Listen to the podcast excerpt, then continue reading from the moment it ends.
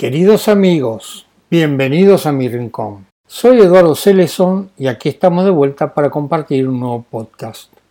Hoy haremos una conexión entre Kiryat Moskin, Israel y Villa General Belgrano, Córdoba, Argentina. Y volveremos a conversar con Gustavo Roberts, profesor de historia, licenciado en educación, docente de educación media, terciaria y universitaria, titular de las cátedras de antropología filosófica y Sociología e Historia. Bienvenido, Gustavo Roberts, a mi rincón. Gustavo, en el episodio 15 del 21 de diciembre pasado, donde hablamos sobre tus libros y cuentos, quedó un libro que no pudimos hablar. ¿Nos querés contar sobre Agonía de la Cultura? ¿Y por qué le pusiste ese nombre? ¿Qué tal? ¿Cómo estás, Eduardo? Bueno, un saludo a vos a la gente en Israel y en todo el mundo, porque sé que te, escuchan en muchísimos países. Para mí es siempre una distinción participar de tu programa. Bueno, ante la pregunta que me hace, ¿por qué le puse agonía de una cultura? Primero tengo que contarte un poco la historia de cómo surgió este libro.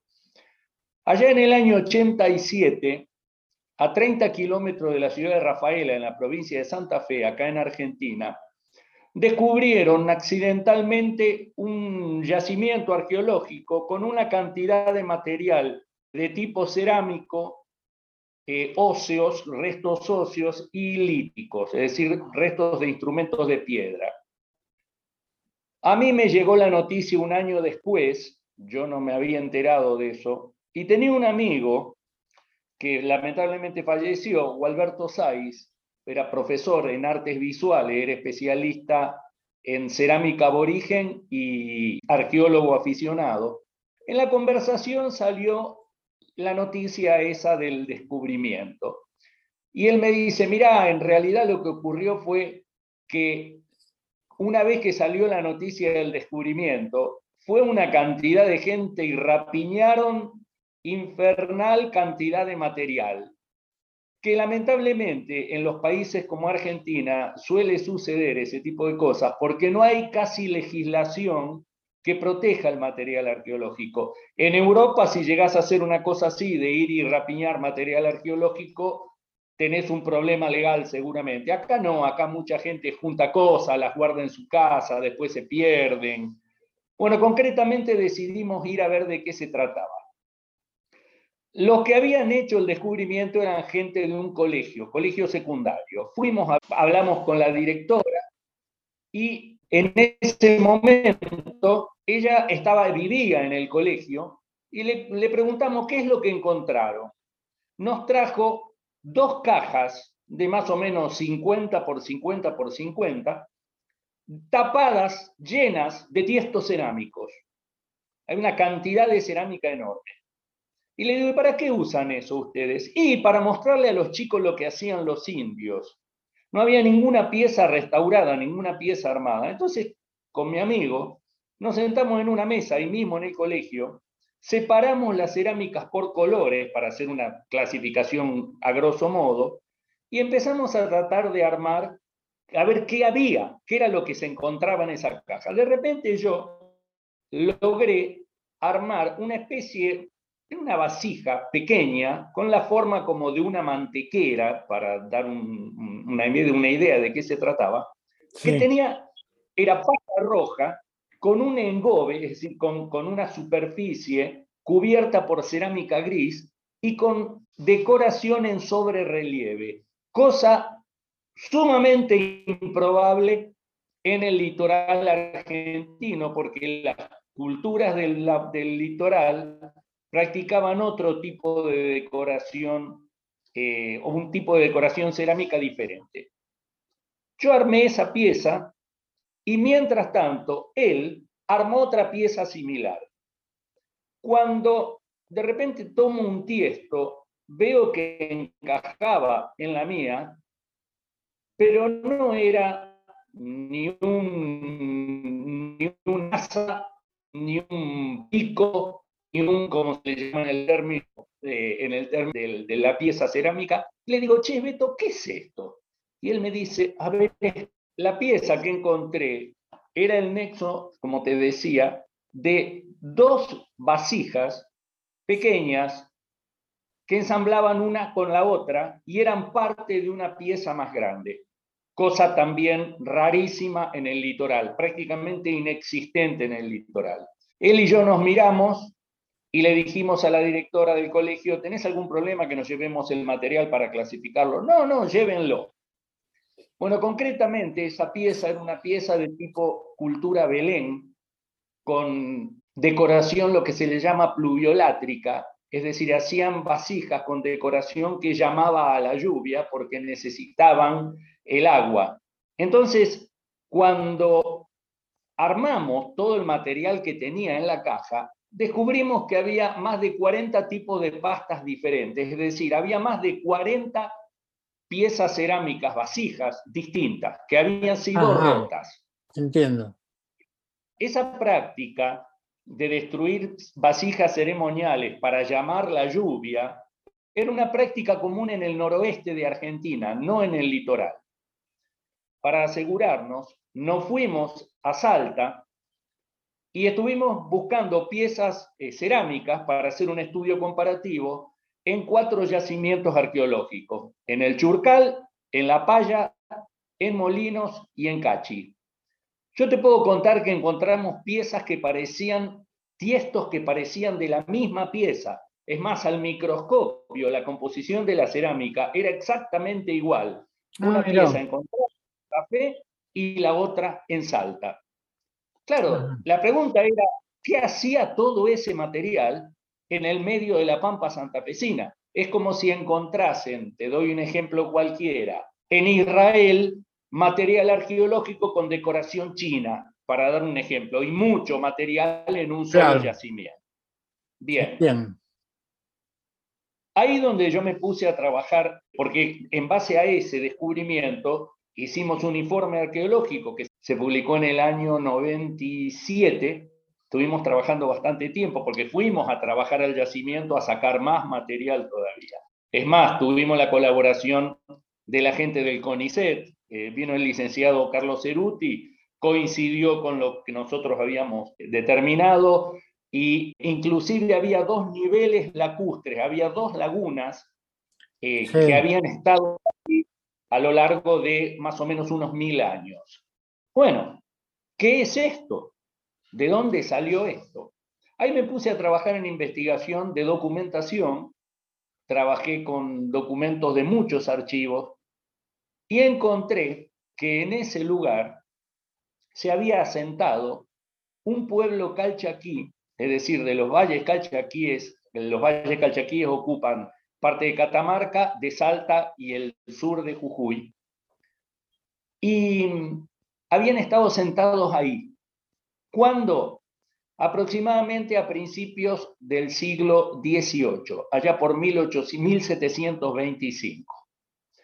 Ese pueblo, que se llamaban calianos, habían estado involucrados en varias rebeliones que hubo en los valles calchaquíes, porque muchas veces la gente cree que en 1535, cuando vino Francisco Pizarro y dominó el Incario, que era donde estaba el Inca en Perú, Bolivia, al norte de Argentina, parte de Chile, eh, que ahí se conquistó todo. No, no fue así.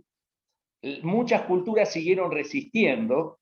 El noroeste argentino recién se terminó de, conquistar, para llamar de alguna manera, en 1661, 62. Y el, es más, el norte de la provincia de Santa Fe, el Chaco, Formosa y lo que se le llama todas las provincias del Chaco eh, lo que sería el Chaco Boreal o las provincias de la selva chaqueña, recién fueron sometidos esos pueblos a fines del siglo XIX. Después, inclusive, de la campaña de conquista del desierto del general Roca, unos cuantos años después. El último, el último conquistador, para llamar de alguna manera, fue el general Manuel Obligado cuando Argentina ya era país independiente hacía mucho tiempo, estábamos organizados con constitución, con, con todo. Bueno, este pueblo me resultó tan interesante que me puse a rastrear a este grupo humano hacia atrás, el tiempo, y luego hacia adelante hasta que se disolvió como grupo social. Ah, mira. Este pueblo, este pueblo venía de Chile, en realidad. Eran eh, culturas diaguitas chilenas que cuando bajaron los incas desde el Perú, conquistando todo el territorio de lo que hoy es, como repito, el norte de Chile, el noroeste de Argentina, hasta inclusive parte de Mendoza, hasta Cuyo, cuando los incas bajaron conquistando los territorios, hubo una migración muy grande de pueblos aborígenes. En Chile, por ejemplo, los pueblos de los picunches, que eran eh, una variedad de los mapuches, bajaron a... El límite del, del Incario fue el río Maule, que está en la séptima región de Chile, más al sur no siguieron. Y en Argentina entraron una cantidad de pueblos que venían de Chile huyendo de los incas, es decir, cruzaron la cordillera para el lado oriental. Ese pueblo podríamos decir que eran hermanos desde el punto de vista antropológico de los famosos quilmes. Esos pueblos hablaban un idioma que se llamaba Can, que fue un idioma que se perdió. El idioma se perdió en el siglo XVII, cuando se produce la última rebelión. ¿Por qué se perdió? Porque el único diccionario que existía, el único lexicón cacán que había, lo había escrito el padre Alonso de Barzana, que fue un monje que estuvo evangelizando a los aborígenes y era la máxima autoridad en idiomas aborígenes en su tiempo. Alonso de Barzana vivió a principios del siglo XVII, allá por 1610, 1620. Él escribió el único diccionario cacán que existía. Lo que ocurrió es que 50 años después hubo una rebelión, incendiaron muchas iglesias y entre las cosas que incendiaron fue el ejemplar del lexicón cacán que había escrito Alonso de Barzana. Es más, te cuento, ese sacerdote dicen que hablaba 14 idiomas aborígenes a la perfección. Qué bárbaro. Era la más en idiomas aborígenes. Bueno, ¿qué pasa cuando este pueblo llega a la Argentina huyendo de los incas, viniendo desde Chile? Sucede lo que ocurre en todos los pueblos cuando hay escasez de recursos.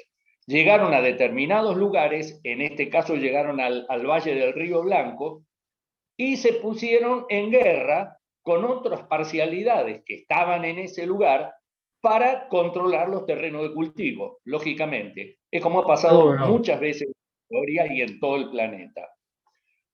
Ese pueblo, luego, este, que estos que se llamaban calianos, te repito, eran hermanos antropológicos de los Quilmes, este grupo de calianos o acalianes también se los conoce en algunos, eh, algunos autores los mencionan como acalianes, se desplazaron hacia el norte, hacia Catamarca. Y ahí es donde vemos la influencia de la cerámica Belén, que la cerámica Belén es característica de esa provincia, vemos la influencia que tiene ese territorio sobre la cultura calchaquí que acababa de llegar, o mejor dicho, la cultura eh, diaguita chilena que acababa de llegar. Es más, te cuento, en Santiago de Chile, en un museo, también hay una pieza muy parecida a la que nosotros encontramos en, o la que fue encontrada, mejor dicho, en la zona de Rafaela. específicamente el pueblo se llama Clusellas, el pueblo a donde están los territorios en donde está el yacimiento.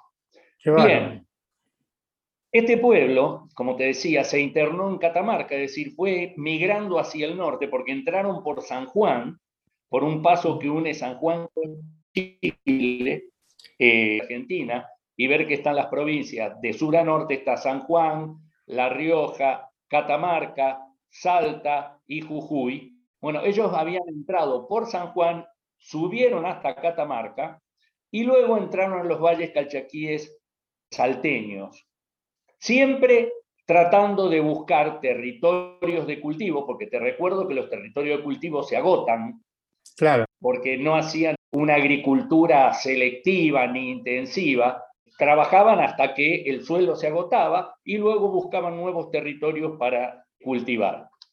Este pueblo, a lo largo de este desplazamiento que llevó varios años, fue protagonista de dos grandes rebeliones. Podríamos decir tres. Una ya por 1550, que fue la famosa rebelión del cacique Juan Calchaquí, que respecto del nombre de Calchaquí hay varias teorías. Hay una teoría que dice que los valles calchaquíes se llamaban así porque el cacique se llamaba Juan Calchaquí. Y yo no estoy de acuerdo con eso, porque la palabra calchay en idioma quichua significa arrasar. Calchani quiere decir arrasar. ¿y por qué se llama así? La palabra se utilizaba cuando se hacía la siega del terreno, cuando el maíz, el maíz estaba maduro. Es decir, maduraba el maíz, lo cosechaban, segaban el terreno, y eso del verbo es calchani. ¿Por qué? Ah. ¿Por qué le llamaban a esa zona los valles calchaquíes? Le llamaban así porque había habido una rebelión cuando la época de los incas. Dos rebeliones había habido en contra de los incas. Y los incas arrasaron la tierra y diezmaron a la población. De ahí que le decían a esa zona los valles arrasados, porque habían realmente diezmado a la población. Los incas eran terribles en ese sentido cuando los pueblos no se sometían, como ha pasado con muchas culturas Seguro. a lo largo de Bien, este pueblo que había venido, repito, desde Chile y subió desde San Juan hacia Salta a lo largo de, podríamos decir, un siglo, porque estuvieron un siglo en Argentina, la primera rebelión es cuando se desata la rebelión de Juan Calchaquí, que es por allá por 1551, es muy nombrada esa rebelión, fue muy importante. Mientras tanto, los españoles trataron de ir colonizando, sembrando ciudades de a poco en el territorio argentino. Entiendo. El libro, la primera etapa, es donde, es decir, el primer capítulo hablo del yacimiento arqueológico puntual de Clusellas. Cuento cómo fue el trabajo del tratamiento, hay fotografías, mapas, la fotografía de las piezas cerámicas encontradas, ese es el primer capítulo. En el segundo capítulo hablo específicamente de la relación entre los españoles y los indígenas a lo largo de esos primeros 50, 60 años, en que se produjo la rebelión de Juan Calchaquí, se produjo una rebelión a posterior que fue del cacique Viltipoco, que esa eh, fue, era de más al norte, y luego la rebelión del cacique Chelemín. Esas tres rebeliones fueron sofocadas parcialmente. Es decir, no lograron dominar a las culturas aborígenes, los españoles. Nunca los españoles, desde que llegó Pizarro hasta 1600, mil, bien digo, 1662, 64, nunca lograron dominar el noroeste argentino. Lo controlaban temporalmente y en algunos sectores. Eh, esa idea de que los españoles llegaron y dominaron los territorios no es así, fue un proceso sumamente largo. Claro, la, última rebelión, que es la rebelión definitiva, en donde son sojuzgados ya definitivamente los pueblos del noroeste, fue la rebelión de Pedro Borges. Pedro Borges, ¿quién era? Era un aventurero, Pedro Borges o Pedro Chamijo, era un aventurero andaluz que había llegado a América a hacer fortuna, como tantos que venían a América en esa época. La idea era venir a hacer fortuna, porque estaban los conquistadores. Yo siempre digo que, voy a hacer una comparación un poco tonta, pero creo que sirve. Yo siempre digo que el Maradona de los conquistadores fue em, Hernán Cortés. ¿Por qué? Porque Hernán Cortés vino joven a América, vino a Cuba cuando tenía 14 años. A los 30 años ya era multimillonario porque había conquistado México y se fue a España con una fortuna gigantesca. Se compró un castillo, le dieron el título de conde y lógico, él era el prototipo del conquistador. Claro. Es más, muchos conquistadores españoles, antes de venir a América, lo iban a consultar cómo tenía que, actuar, cómo tenía que actuar cuando venían acá. Uno de ellos fue eh, Francisco Pizarro, que fue el conquistador de lo que es el Perú y lo que fue el Incario. Le decía, Pedro Borges o el Pedro Chamico, este era un tramposo, un mentiroso, era un, embaucador total que estuvo dando vuelta por Perú, por Bolivia y terminó preso en Chile. En Chile, terminó preso lógicamente por estafa. En Chile, aprende a fabricar cañones de madera. Cañones de madera. Cañones de madera se lo enseña un carcelero que era uno de sus custodios cuando él estaba preso en Chile.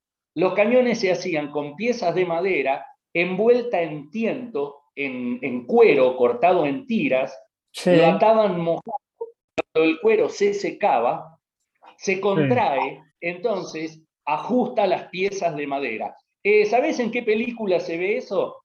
En la película La Misión, cuando los aborígenes defienden del ataque de los bandeirantes. En la película de la Nación se ve cómo construyen esos cañones de madera guiados por los jesuitas. Bueno, el Pedro Chamijo este, o Pedro Borges, cruzó la cordillera, se vino a la Argentina, sí. Valle Calchaquí, diciendo el último, se puso hasta un nombre aborigen, se puso un nombre quichua, él se llamaba, se hacía llamar el Inca Hualpa, Em, y tenía una pareja, una, una, concubina, que era india y hablaba lógicamente el quichua y hacía de traductora. Él decía que era descendiente de los incas, pero en realidad ni siquiera hablaba el quichua. Concretamente llega a los valles calchaquíes, donde el clima en contra de los españoles estaba muy, muy revuelto, y él propone, hace un juego triple, podríamos decir. Este personaje es interesantísimo, hay kilómetros de, libros escritos sobre él. Es más, hay hasta películas sobre él. Ah. Él le dice a los indios que si lo reconocen como inca, él los va a liberar de los españoles. Le ah, dice al gobernador del Tucumán, que se llamaba Alonso Mercado de Villacorta, que era un gobernador joven con no mucha experiencia, le dice que si lo reconoce como inca, él va a conseguir que los indios se sometan. Y le dice al obispo que si lo reconocen como inca, él va a hacer que los indios se conviertan al catolicismo. Es decir, le mintió a todo el mundo. A todo el mundo le dijo lo que quería escuchar. Claro. Lógicamente, como dice el refrán, la mentira tiene patas cortas. Y al poco tiempo empezó a tener problemas con el gobernador y con el obispo. Entonces no le quedó que iniciar una rebelión en contra de los españoles, que fue la rebelión más grande que hubo en territorio argentino. Te cuento, los aborígenes se, rebelaron desde Neuquén hasta Jujuy. ¡Qué bárbaro! Para que idea lo que fue esa rebelión. Llegaron a juntar más de 12.000 lanzas en contra ciudades que como máximo las ciudades podían tener 500 habitantes, 600 habitantes. Había muy pocas ciudades en Argentina. Claro. En esa época estaba fundada Santiago del Estero, Santa Fe, Tucumán, eh, Coma, Salta, Jujuy, Mendoza, San Juan, La Rioja. Había muy pocas ciudades en Argentina. Bueno, los enfrentamientos fueron memorables en este caso.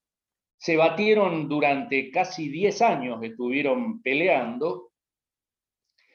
A Pedro Chamijo él prometió que si le daban un indulto iba a conseguir que los aborígenes pararan la guerra.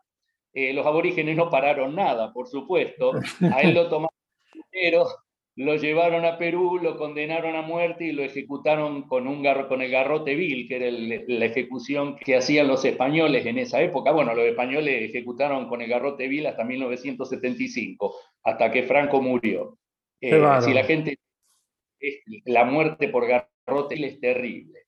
Bueno, te decía, Pedro Chamijo, Pedro Borges muere agarrotado en Perú. La rebelión siguió, lógicamente. ¿Cómo la resolvieron?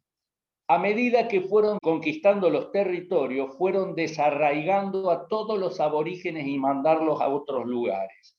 Te doy un ejemplo. Aborígenes como por ejemplo los quilmes y los calianos un grupo, los Quilmes fueron todos trasladados a la provincia de Buenos Aires, a lo que hoy es la ciudad de Quilmes.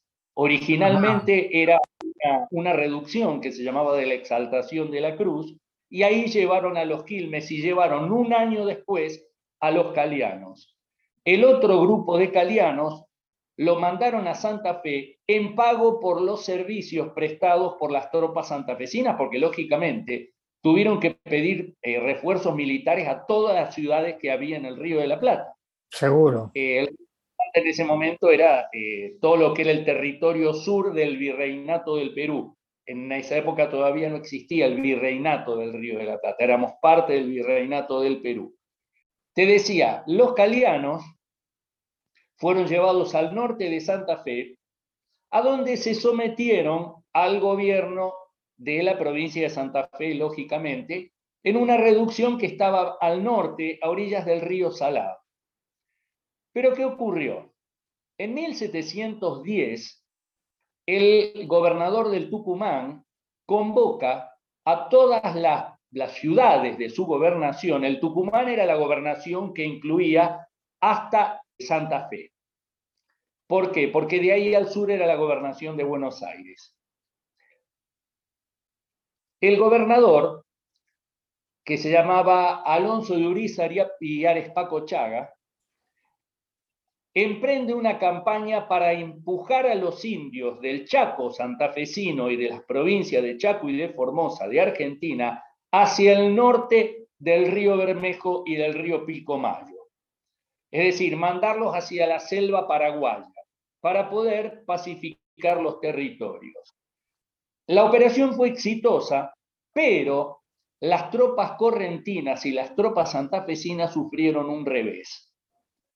Y ahí es donde quedó todo el norte de Santa Fe a merced de otra etnia, otras etnias, mejor dicho, que desde el punto de vista antropológico se los conoce con el nombre de la trilogía Guaycurú. ¿Por qué le llamaban la trilogía Guaycurú? Porque el Guaycurú era el idioma común en ellos, hablaban formas dialectales del Guaycurú, y las tres, las tres culturas eran tobas, mocovíes y avipones, que a diferencia de los indios del noroeste, este detalle es importantísimo, los indios guaycurúes habían dominado el caballo, que era la gran ventaja que tenían los españoles sobre los indios del, del noroeste. Estos indios que bajaron desde el Chaco hacia prácticamente la ciudad de Santa Fe, manejaban el caballo y eran mucho más indómitos que los aborígenes del norte.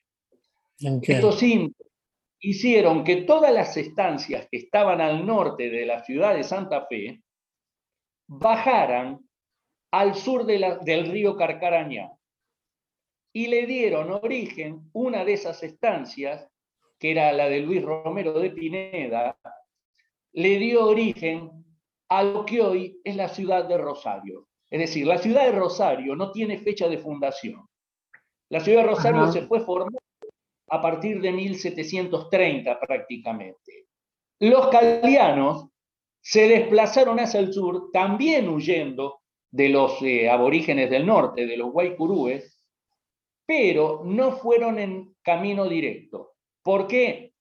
Porque en la ciudad de Santa Fe había una epidemia. Y los aborígenes eran mucho más proclives a las enfermedades que habían traído los españoles, eran, mortales para ellos. Por ejemplo, si una agarraba una gripe, se moría. O si agarraba una viruela, se moría. Para nosotros son enfermedades, es decir, los que venimos de Europa, en el caso de mi familia, por ejemplo, son enfermedades que son autoinmunes. Eh, Seguro. En el caso de ellos, no. Bueno, estos calianos al igual que los eh, calianos que habían ido a lo que hoy es Quilmes, con el tiempo se fueron mezclando con la población.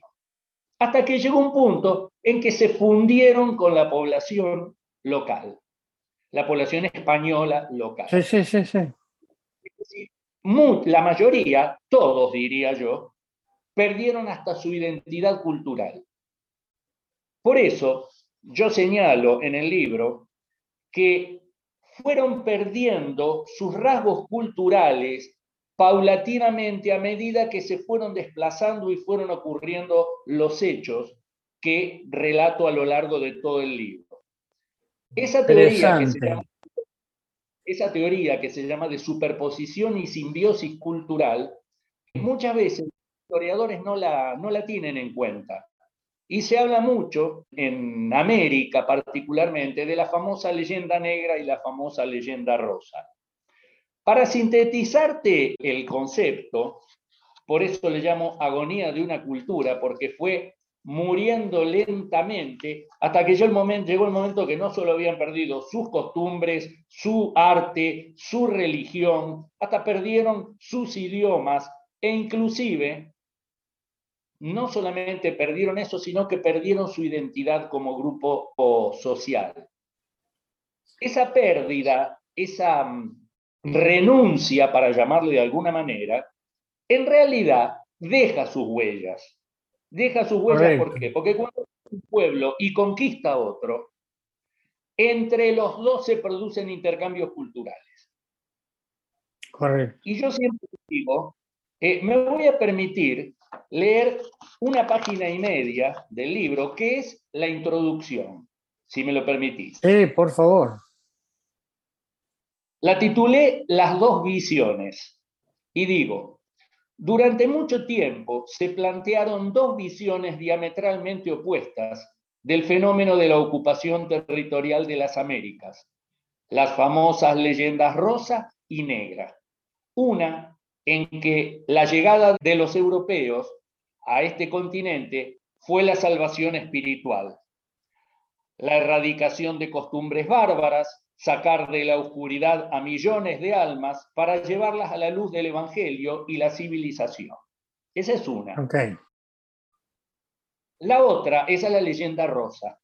Claro. La otra, en que el español fue un asaltante que solo vino a traer peste, muerte y violencia con el exclusivo objetivo de llevarse las riquezas y borrar toda una cultura milenaria para imponer su fe y su mundo sobre un pueblo virgen que vivía en una especie de paraíso. Esa es la leyenda negra, de que los españoles llegaron, a todos y que los pueblos, la famosa leyenda del buen salvaje. Claro. Ninguno de los dos extremos es totalmente cierto. La respuesta está en el equilibrio, porque las pruebas demuestran que no todos los que llegaron cruzando el mar lo hicieron por el afán de enriquecerse a cualquier costo, ni los pueblos aborígenes eran utopías donde solo la bondad reinaba. Tanto unos como otros eran seres humanos con sus virtudes y sus miserias. Y de la misma manera que los romanos, que consideraban subhombres a quienes no hablaban griego ni latín, es decir, a los bárbaros, las altas culturas americanas tenían el mismo concepto sobre los pueblos que no poseían sus pautas culturales. Yo siempre contaba en la facultad, cuando le daba clase a los alumnos, le decía, los incas veían a los pueblos que conquistaban, que normalmente eran culturalmente menos desarrollados que ellos, los veían de la misma manera que los romanos veían a los bárbaros. Es más, ponían, igual que los romanos, les imponían su idioma y su legislación.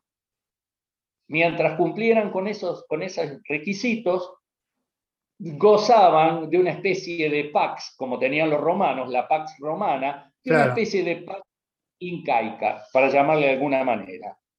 Recordando que el runasimi, o idioma quichua, que era el idioma de los, de los incas, significa lengua de los hombres, por eso era impuesta a todos aquellos a quienes el incario dominaba.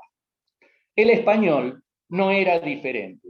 El no convertido era alguien más cercano al animal que al ser humano. Hago un, eh, una, eso es una cita de un trabajo de Adolfo Colombres. Lo sucedido en América fue una suerte de batalla que excedió lo militar, lo físico, lo político y lo territorial para trascender a lo cultural, a lo psíquico y a lo espiritual. La realidad demuestra hoy que uno de los bandos venció al otro imponiendo su lengua, su modo de vida y hasta su religión. De lo existente previo a la llegada del vencedor, poco queda, pero lo que queda es lo más denso, lo más fuerte, el tronco del árbol. Pervive la cosmovisión, sigue vigente en la forma de ver la vida y en mayor o menor medida en muchas tradiciones que hoy se perciben en distintos lugares de América. Porque aunque gran cantidad de habitantes actuales de esta tierra sean descendientes de europeos y de otras naciones que llegaron de diversos continentes, ha absorbido gran parte de la esencia de los pueblos originarios. Son mucho más americanos de lo que creen. Su filosofía, la manera que tienen de enfrentar la vida, los acerca más a los pueblos de esta tierra que a sus propios antepasados. Y eso se entiende cuando se tiene oportunidad de morar, aunque sea temporalmente, fuera de este continente. Hubo una superposición indudable, cuyo resultado se tradujo no en la muerte de una cultura, sino en una simbiosis de la que son muestra. Las raíces de ese tronco están tan aportando sus nutrientes milenarios y las ramas tienen hojas con una morfología nueva, con características de numerosos pueblos. No es objeto de este trabajo establecer juicios de valores respecto del pensamiento, las costumbres y hábitos de esta nueva cultura que surgió de esa simbiosis, pero es notable cuán americanos somos todos los habitantes de este continente, desde Alaska hasta Tierra del Fuego. No, muy interesante, porque me imagino que el desarrollo del libro, donde vos estuviste resumiendo con todos los datos historiográficos y, y además de las culturas, lo que muestra lo profundo, lo dificultoso que fue, digamos, la colonización y cómo lo primero que perdieron los pueblos fue su lengua, para después perder sus costumbres y perder sus tradiciones, etcétera, etcétera. Y eso me hizo pensar, cuando está, mientras vos estabas hablando, qué es lo que está pasando ahora cuando cambiaron el idioma, entraron con lo que llaman el idioma inclusivo y cuando el lenguaje se enferma, se enferma la sociedad y tiende a desaparecer. Es muy, muy interesante. Yo te voy a dar una respuesta eh, a ese tema que hablas, que tocaste puntualmente, que es el del lenguaje inclusivo. Yo en lo personal sin faltarle el respeto a aquellos que quieren imponer el lenguaje inclusivo, eh, yo creo que va a terminar siendo una moda que va a pasar, tarde o temprano. Esperemos que sí. Porque así como las culturas son dinámicas, van cambiando permanentemente, el idioma también va cambiando permanentemente. Pero los idiomas se cambian de forma natural por una cuestión de necesidad y practicidad. Claro.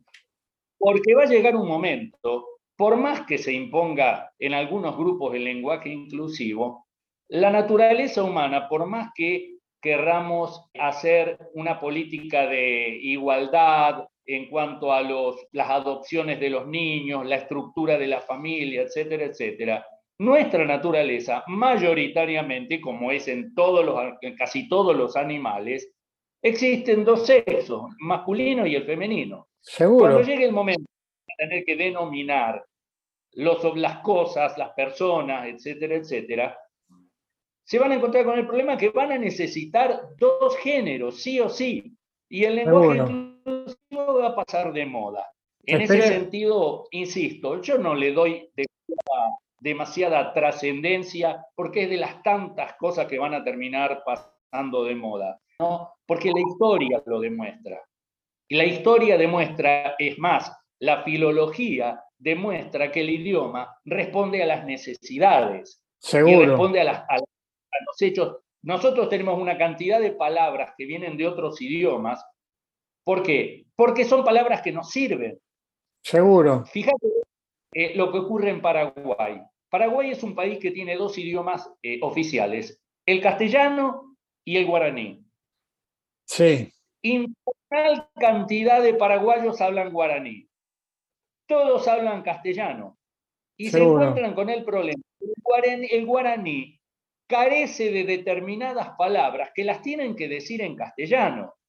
A nosotros nos pasa lo mismo, le pasa lo mismo a los franceses, le pasa a los alemanes, le pasa a los ingleses. Es más, a mí una vez en Alemania, cuando estudiaba, me dijeron, los ingleses son bárbaros latinizados. ¿Por qué? Porque el idioma inglés, el idioma inglés es uno de los que tiene más vocablos de todo el planeta. ¿Por qué? Porque tiene palabras de origen latín, tiene palabras de origen eh, de sajón, tiene palabras de origen anglo. ¿Por qué? Porque se necesitaban, entonces las adoptaban. Claro. Bueno, espero que haya servido más o menos la descripción que hice de este, este libro. Realmente eh, apasionante y realmente te agradezco, Gustavo, la deferencia de que nos de participar en mi rincón para contarnos cosas tan, tan interesantes como la que contaste recién de, tu libro y, lo último que hablamos del lenguaje. Gracias nuevamente y espero que nos podamos encontrar en, en algún otro momento para charlar de otros temas que realmente son muy, muy interesantes. Gracias. Bueno, te agradezco mucho, Eduardo, la oportunidad que me das y pido disculpas porque resumir en este corto tiempo un libro de 300 páginas, tiene 300 páginas, eh, se me hace un poco difícil, ¿no? Pero eh, te agradezco como siempre, gentileza, y bueno, les mando un gran abrazo a todos tus oyentes. Gracias, y yo pido, les pido disculpas porque eh, hubo pequeños cortes y quizá alguna palabra se perdió en el relato, así que pido disculpas y les pido paciencia. Gracias. Muchísimas gracias.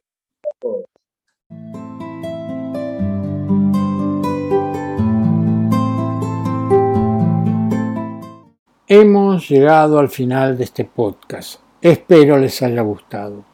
Si quieren hacerme algún comentario, escríbanme a eduardoceleson.gmail.com. Los espero para compartir juntos un nuevo podcast.